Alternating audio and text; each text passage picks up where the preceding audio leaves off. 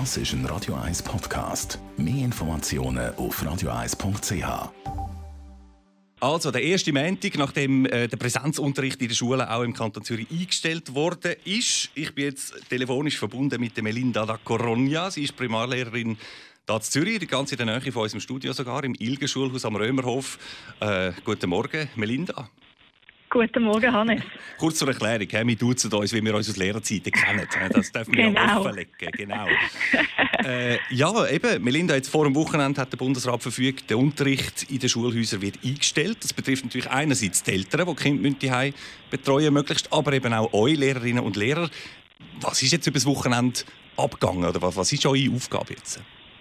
Äh, also es ist sehr, sehr spannend, was passiert ist und es sind eigentlich äh, zusammengefasst gesagt alle ein bisschen überfordert mit dieser Situation. Wir haben das noch nie erlebt und wir wissen auch nicht, wie reagieren. Das Interessante war, dass ich gleichzeitig wie alle anderen davon erfahren habe, dass die Schule am Montag wird zu sein. Und zwar so etwa um halb vier am Nachmittag, fünf Minuten nachdem die Kinder heim sind. es ist darum ein bisschen ein Chaos ausgebrochen und ähm, Informationen von, einer, von der Schulleitung, dass tatsächlich die Schulen zu sind und dass wir die Eltern dafür informieren müssen, habe ich am Abend am 9 Uhr am Freitag erhalten und habe dann auch gerade sofort das Mail an die Eltern weitergeleitet mit der Bitte, sie sollen sich bei mir melden, wenn ihre Kinder betreut werden. Ich glaube, das ist jetzt die allerwichtigste Aufgabe, die Betreuung mhm. sicherzustellen, bevor man an irgendetwas Schulisches kann denken kann. Ja, also man hat, man hat gefragt, bei wem ist es möglich, dass das Kind könnte heimbleiben äh, ab Montag und, und wer ist absolut, kann das nicht gewährleisten und so. Was macht mhm. man in diesem Fall? Ist dann die Schule eben zuständig oder wie ist das? Ja, das ist jetzt so, dass wir das sammeln, ähm, wer nicht kann betreuen und dass man jetzt mal vorerst die ersten drei Tage, also bis am Mittwoch, könnt ihr jetzt einfach mal in die Schule kommen. Wir haben im Moment relativ wenig Kinder, sind so etwa plus minus zehn in der ganzen Schule, was ja wirklich wenig sind.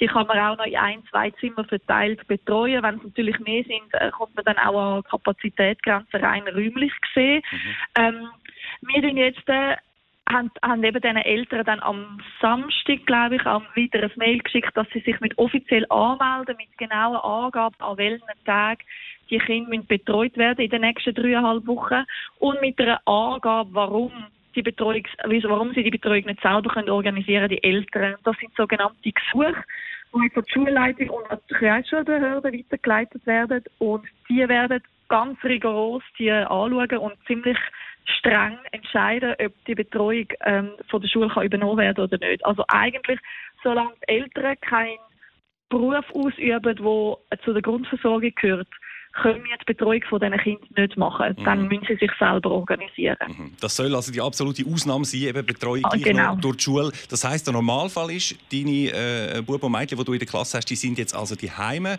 Ähm, wie kommunizierst du jetzt mit denen? Das macht jede Lehrperson anders. Wir sind alle ein bisschen eben überrascht gewesen, haben das nicht so können in den Weg leiten. Ich habe zum Glück am Freitagnachmittag mit ihnen ihre persönliche E-Mail-Adresse installiert, die wir von der Stadt Zürich sowieso zur Verfügung gestellt bekommen haben, aber äh, kein Lehrer in Betrieb genommen hat bis dahin, weil das ja eigentlich noch nicht nötig war. Mhm. Ähm, in der fünften und sechsten Klasse in der Stadt Zürich hat jedes Kind ein eigenes Tablet und ich habe im Moment eine fünfte Klasse. Die haben am Freitagnachmittag alle ihr Tablet mit heimgenommen und haben eine E-Mail-Adresse installiert, wo sie mit mir haben können kommunizieren Plus wir haben noch eine Klasse-Homepage, wo die wichtigsten Informationen sowieso auch im Normalbetrieb drauf sind.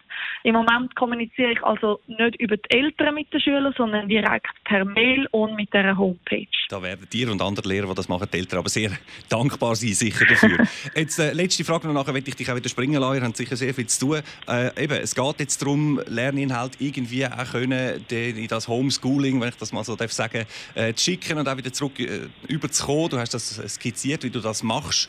Das ist zweifellos eine riesige Herausforderung jetzt, die Situation. Die kennt man so noch nicht.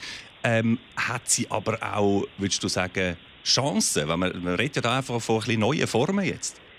Ja, auf jeden Fall. Also die Digitalisierung in der Schule kommt jetzt einen riesen Aufwind über durch das und es gibt auch die Chance ähm, für Kinder einerseits mit den digitalen Medien besser umzugehen, beziehungsweise selber vielleicht eine PowerPoint-Präsentation herstellen, wo man dann teilt mit anderen oder Videos machen selber und auch für uns Lehrer, wo ähm, mal mehr, mal weniger digitalisierten Unterricht überhaupt durchführen, dass wir uns auch überlegen, welche Inhalte können wir wie weitergeben. Im Moment haben wir die Weisung, dass wir keine neuen Inhalte weitergeben, sprich nur repetitive Sachen machen. Da sind Aufträge eigentlich relativ einfach zu verfassen und sobald wer weiß, wie lange die Schule zubleibt, sobald wir die Weisung bekommen, wir müssen auch weitermachen mit dem Stoff und neue Inhalte vermitteln ja, dann geht es darum, mal so ein bisschen das Internet durchforsten und mal schauen, was es für Möglichkeiten gibt, für Tutorials zu filmen oder Anweisungen einfach zu äh, ja, digitalisieren.